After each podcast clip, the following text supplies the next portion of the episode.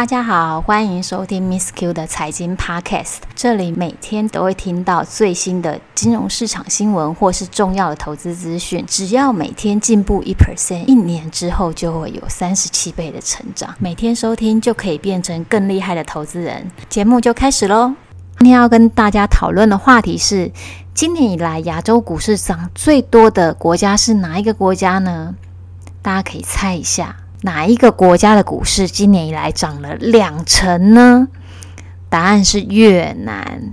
其实听到这里，可能有一些听众就有点纳闷，因为最近好像也有听到越南的疫疫情有一点比之前严重。这里跟听众来澄清一个观念：疫情并不等于股市，或是股市也并不等于疫情。科斯托兰尼说过。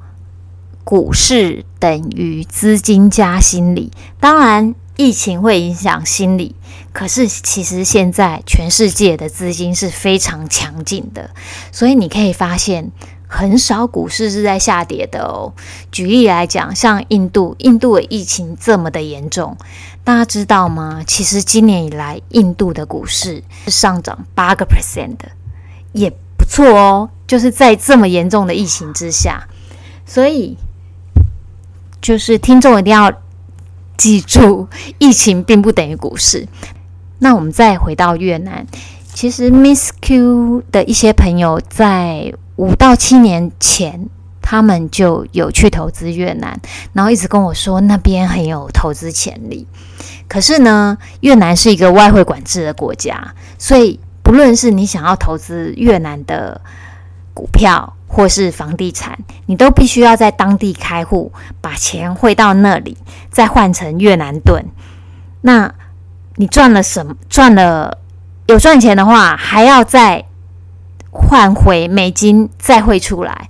所以我过去是一直觉得很麻烦，因为会觉得处理的成本很高，如果金额也不是很高的话。所以觉得越南很有潜力，也只是想想而已。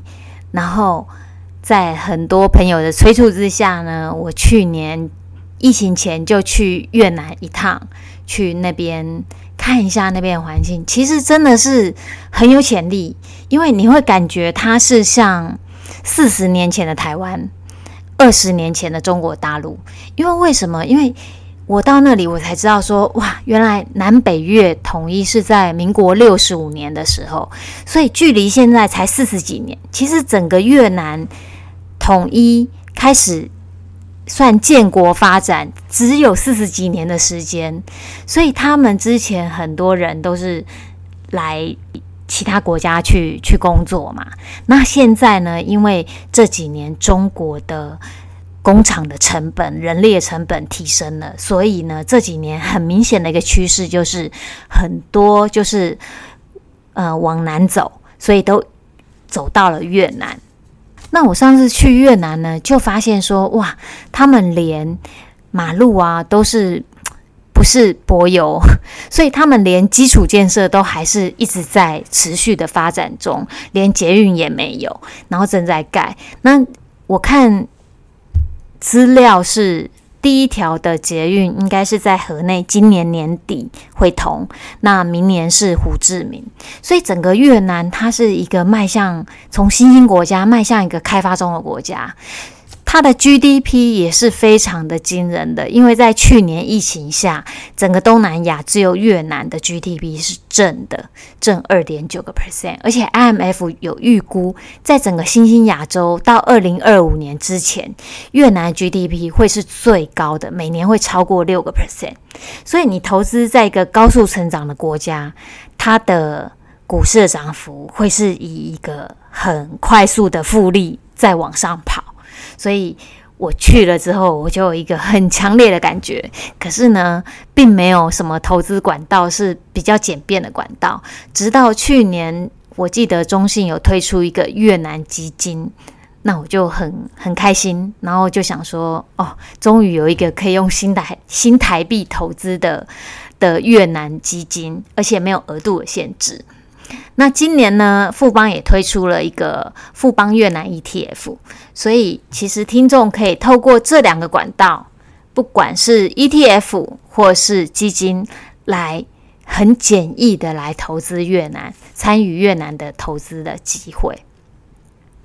那再继续讲，就是说这两种投资管道有什么不同呢？首先，我们先来讲 ETF 好了。这个富邦越南 ETF，它是今年四月十九号，我记得上市挂牌。那当初在 IPO 的时候，Miss Q 也有问一下券商，他就说没有额度了。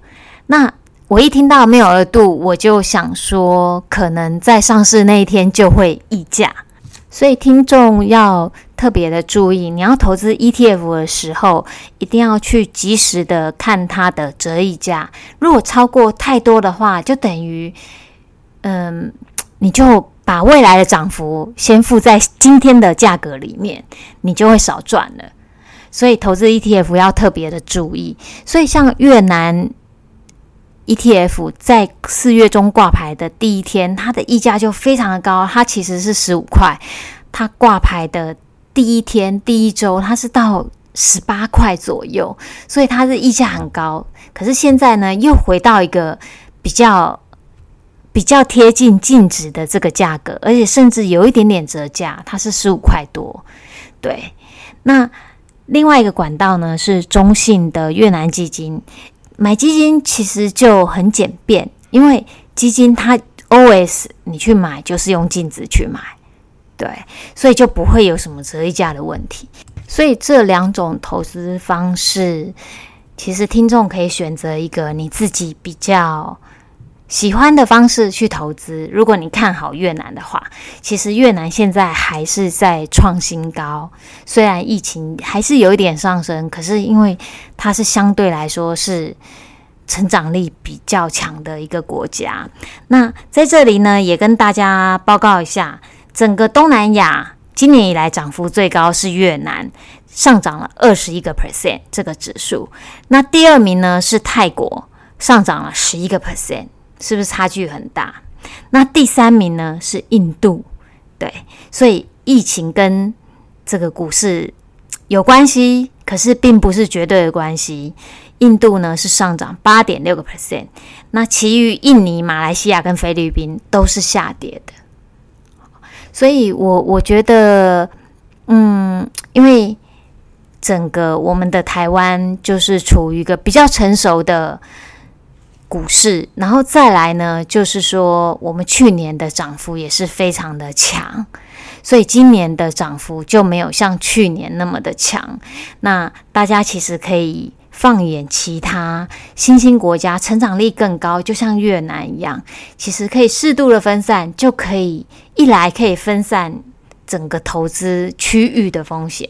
如果说台湾现在是受疫情的困扰，而且还有疫苗的因素嘛，那其他国家可能就没有这个问题，对，就可以透过这样子的分散来去达到一个降低风险，然后提升报酬率的一个方法。